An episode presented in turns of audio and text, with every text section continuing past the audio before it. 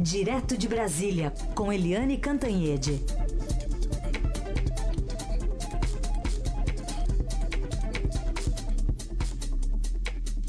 Oi, Eliane, bom dia. Bom dia, Raíssa e Carolina, ouvintes. Bom dia, Eliane. Bom, parece que o escritor Olavo de Carvalho continua mirando o MEC, mirando a sua pontaria né, para o Ministério da Educação e atirando, né? Pois é. A situação do, do ministro Ricardo Vélez Rodrigues não está lá muito boa, não, né? Porque ele já demitiu, já ou exonerou sete pessoas da cúpula do ministério e todos por mando de alguém. Não foi uma decisão dele. Então ele primeiro afastou, né, tentou diminuir o espaço de cinco olavetes, ou seja, uh, estudantes, alunos do daquele Olavo de Carvalho, que é astrólogo, teólogo, sei lá que, que o homem é, mas é o guru da direita nacional e o que quer ser o dono do governo Bolsonaro. Então, esses seis foram é, rebaixados. Aí o Olavo de Carvalho mandou demitir todo mundo, mandou que eles se demitissem, mas não deu tempo, porque eles foram exonerados. Depois, o presidente Michel Temer disse que, como. Com Michel Temer, ó, o presidente Jair Bolsonaro decidiu que, como saíram esses cinco, tinham que sair também é, outros que eram contra eles. Então, saiu também o coronel da FAB Roquete. E ontem, também por ordem do presidente é, Bolsonaro, saiu uma pessoa-chave do Ministério, que é o secretário executivo, é o segundo da pasta, Luiz Antônio Tosi. E o pessoal da área de educação reclama porque o Tosi é do quadro técnico, não é nem Olavete, nem ligado a militar, nem ligado a coisa nenhuma. É, a sorte é que, por lugar dele, foi indicado Rubens Barreto, que também é um quadro técnico do Ministério. Mas isso significa o seguinte: que todo mundo está vendo que a posição do Vélez Rodrigues é muito frágil, que ele não tem comando sobre a própria pasta, quem está mandando é o Palácio do Planalto, ora Olavetes, ora militares, e, enfim. Quem menos manda na pasta é o Vélez Rodrigues, portanto, é correto dizer que o ministro da Educação, uma pasta super-chave, é um ministro fraco na esplanada dos ministérios. Então tá bom. Questões que eu me lembro mais sensíveis, o hino nacional, a, a parte da a ideologia nas escolas, essas coisas só, né? Até agora, é, né, Helene? Pois é. pois é. É muita, muita ideologia demais, é. sabe? É. Aquela história que foi, é, inclusive, é, anunciada, né, informada pela Renata Cafardo, que é blogueira e que é uma boa repórter é, de educação do Estado de São Paulo, do nosso Estadão.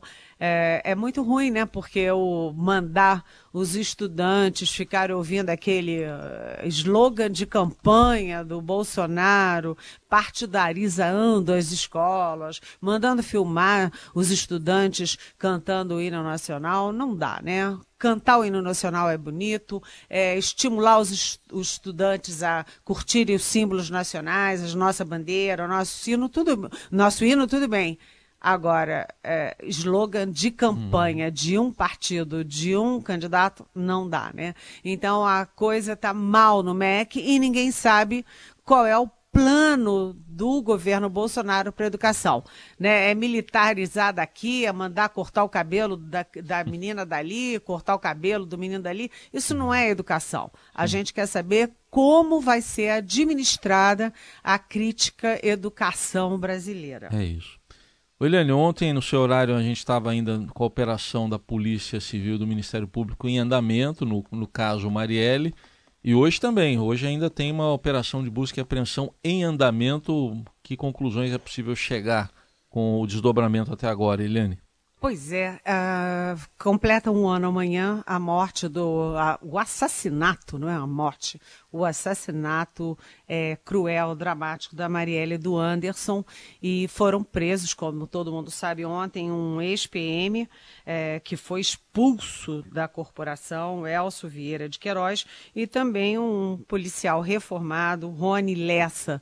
Né? Os dois são acusados de ser é, da milícia do Rio de Janeiro. Além deles, também teve aí 32 mandados de busca e apreensão nesse, nesses é, mandados numa só casa, no Meier, que é o do subúrbio do Rio de Janeiro, foram encontradas 117 armas pesadas, 117 fuzis, ou seja, uma turma da pesada.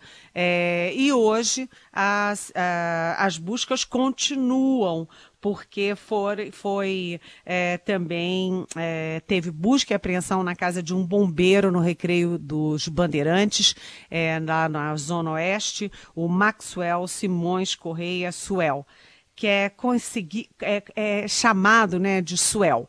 Ele, enfim, é dessa turma de milicianos. É, a gente está vendo que a operação está crescendo e que é, não estão é, sendo é, alvo apenas, alvos apenas aqueles que participaram diretamente do assassinato. Um é suspeito, né? O, o Elcio e o Rony são suspeitos de um estar tá dirigindo o carro e o outro ter atirado, né? Né? Inclusive, quem atirou é, foi reconhecido por causa de uma tatuagem que aparece em outra imagem já colhida anteriormente pela polícia. Mas a grande questão é o seguinte: quem são os mandantes? Então, a polícia continua é, prendendo as pessoas e quer saber quem são os mandantes. Eles são os executores, né? Eles são conhecidos por serem milicianos, por matarem pessoas, né? E agora quer saber quem, no caso da Marielle do Anderson, foi o mandante disso. Agora, uma questão que eu achei super delicada nessa história toda é que a operação foi antecipada para ontem, para a prisão dos dois, porque houve vazamentos. Ou seja, eles sabiam que seriam presos e, inclusive, já estavam se movimentando para escapar. Tanto que a prisão foi feita de madrugada, no, no meio da madrugada, exatamente para que eles não fugissem. Então, essa história toda é muito muito maior do que a gente está pensando, porque envolve vazamento, autoridades, etc. Então, é, é muito importante todo o Brasil e muita gente na imprensa internacional, na opinião pública internacional, nos governos de outros países, todo mundo querendo saber quem matou Marielle e Anderson. É isso. Aliás, vamos falar também de um assunto importante aí mais para o governo é, federal, que é a Previdência. Hoje tem dois passos importantes aí na mira, que é a reforma dos militares, que deve ir para as mãos de Bolsonaro, né, porque está condicionada a isso, segundo o próprio presidente da Câmara, Rodrigo Maia, a chegada desse texto para se colocar o debate lá na CCJ e a instalação efetivamente da Comissão de Constituição e Justiça, Eliane. É, exatamente. Ao meio-dia, o ministro da Defesa, que é o general Fernando Azevedo Silva, com quem eu conversei na sexta-feira, ele entrega a proposta de reforma dos militares ao presidente Jair Bolsonaro em audiência no Palácio do Planalto. Ou seja, está dada a largada, uh, o presidente Bolsonaro vai enviar para a área econômica e para a área jurídica para ver se está tudo dentro da lei, se está tudo dentro é, das possibilidades e tal como isso foi muito estudado, muito debatido dentro do governo, com participação direta, por exemplo, do Rogério Marinho, que é o secretário de Previdência do Ministério da Economia, é possível que não tenha nenhuma é, dificuldade que a, que a reforma, a proposta dos militares passe por esse pente fino mais técnico, burocrático dentro do governo com facilidade, e aí ela vai ser enviada para o Congresso. É, até a bancada do próprio governo, a bancada aliada ao Palácio Planalto, é, diz que primeiro tem que se votar, se, é, tem que ter a tramitação da reforma geral, para depois ter análise específica da situação dos militares que têm uma situação específica e que vão ser considerados dentro dessa especificidade. Agora, hoje também é, vai ser instalada a Comissão de Constituição e Justiça, a CCJ, sob a presidência, isso é que é curioso, né? Porque a, o presidente da CCJ, que é a comissão mãe do Congresso Nacional, tanto na Câmara quanto no Senado, porque por ali é, ali é o funil. O prim, primeiro passo de uma proposta, é, inclusive uma proposta como a reforma da Previdência, é, é, passar pela CCJ. Ou seja, a CCJ tem que dizer que ela está dentro das regras da Constituição brasileira. E o presidente dessa comissão tão importante é o Felipe Francischini, do PR do Paraná, e ele tem 27 anos. Ele é muito novinho, muito jovem. É, foi indicado ali num acordo do Rodrigo Maia com a líder do governo no Congresso Nacional, a Joyce Hasselman, etc. Mas ele é muito novo, muito verde, significa que ele vai ser muito assim é, tutelado, digamos assim, pelo Rodrigo Maia, pela Joyce Hasselman e pelas cobras criadas do Congresso Nacional. Agora, o Felipe Francischini, apesar de ter só 27 anos, ele é de família política. O pai dele, o Fernando Francischini, que é, era deputado federal e é delegado também, era delegado, ele trocou com o filho. Ele era deputado federal, foi para estadual e o filho, que era estadual, veio para federal.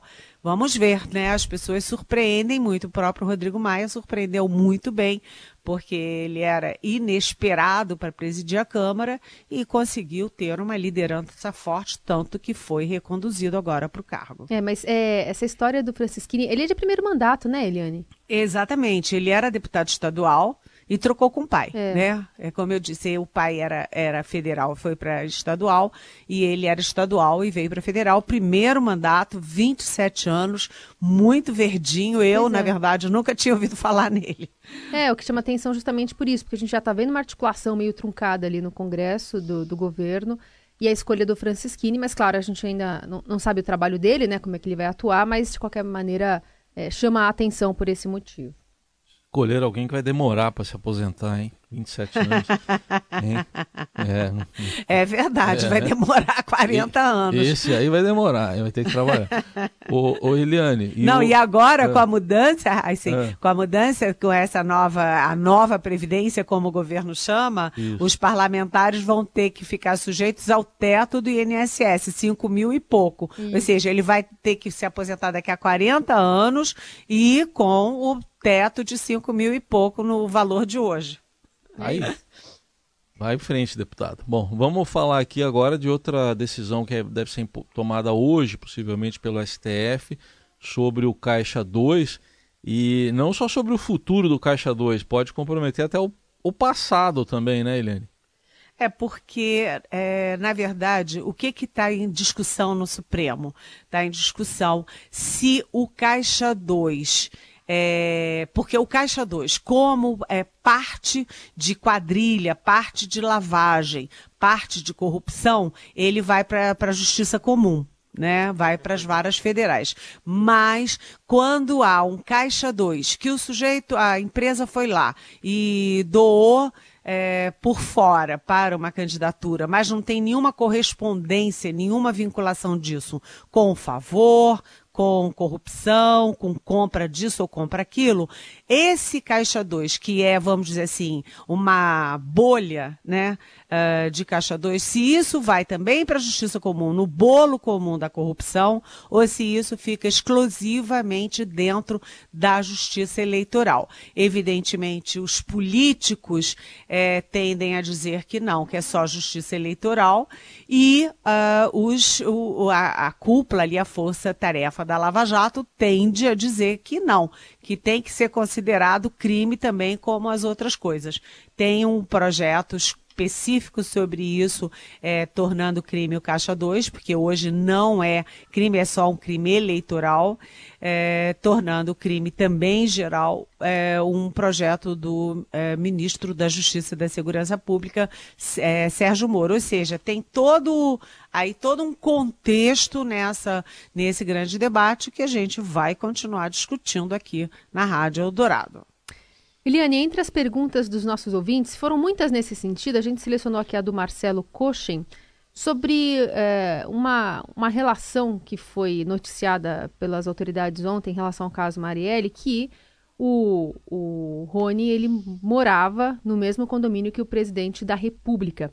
E apesar do delegado explicar que é, nesse momento não há nenhum tipo de relação que possa ser feita, apesar de o, o filho dele né, ter namorado, não, a filha dele ter namorado com um dos filhos mais jovens do presidente Bolsonaro, isso não, não, vem ao caso nesse momento nas investigações. Mas tem muito ouvinte falando, ah, então quer dizer que se ele mora perto de um criminoso, ele precisa também dar explicações sobre o crime? Que avaliação você pode fazer nesse sentido? É, é, é uma questão muito delicada, mas o Eduardo Bolsonaro, deputado Eduardo Bolsonaro, que aliás vai presidir a Comissão de Relações é, Exteriores da Câmara dos Deputados e é filho do presidente da República, ontem se referiu a isso. Ele disse que, ué, uma coisa não tem nada a ver com a outra. Né? O morar no mesmo condomínio não é indício de coisa nenhuma. A filha de um, que eu nem sei se é verdade ou não, mas filha de um namorar o filho do outro também não tem nada a ver. É muito mais complicada a relação é, do, do gabinete do Flávio Bolsonaro, que é o outro filho que era vereador no Rio de Janeiro, era deputado estadual no Rio de Janeiro, desculpe, e agora é senador, com milicianos. Isso é complicado. Dentro de um gabinete em que há uma escolha é, do, do deputado, que no caso era o Flávio, para quem vai compor aquele gabinete. Isso é uma coisa. Agora, morar no mesmo condomínio, né? Sinceramente, isso não significa absolutamente nada. Nem o fato de um namorar o filho do outro. Até aí, realmente, Eduardo Bolsonaro tem toda a razão. Não se pode é, partir de suspeitas, porque a pessoa mora, sei lá quem que mora na minha rua, no meu bairro, é, isso não quer dizer absolutamente nada e a gente tem que ter muito cuidado com esse tipo de, é, vamos dizer, de propagação de notícias, suspeições e nuvens sobre qualquer pessoa, inclusive ou talvez principalmente o próprio presidente da República. Isso aí. Muito bem, e a gente encerra aqui a participação da Eliane Cantanhede. Lembrando que você manda a pergunta para ela pela hashtag Pergunte para Eliane, ou pelas redes sociais, ou ainda pelo WhatsApp 994811777. Eliane, obrigada. Até amanhã. Até amanhã. Tchau. Beijão.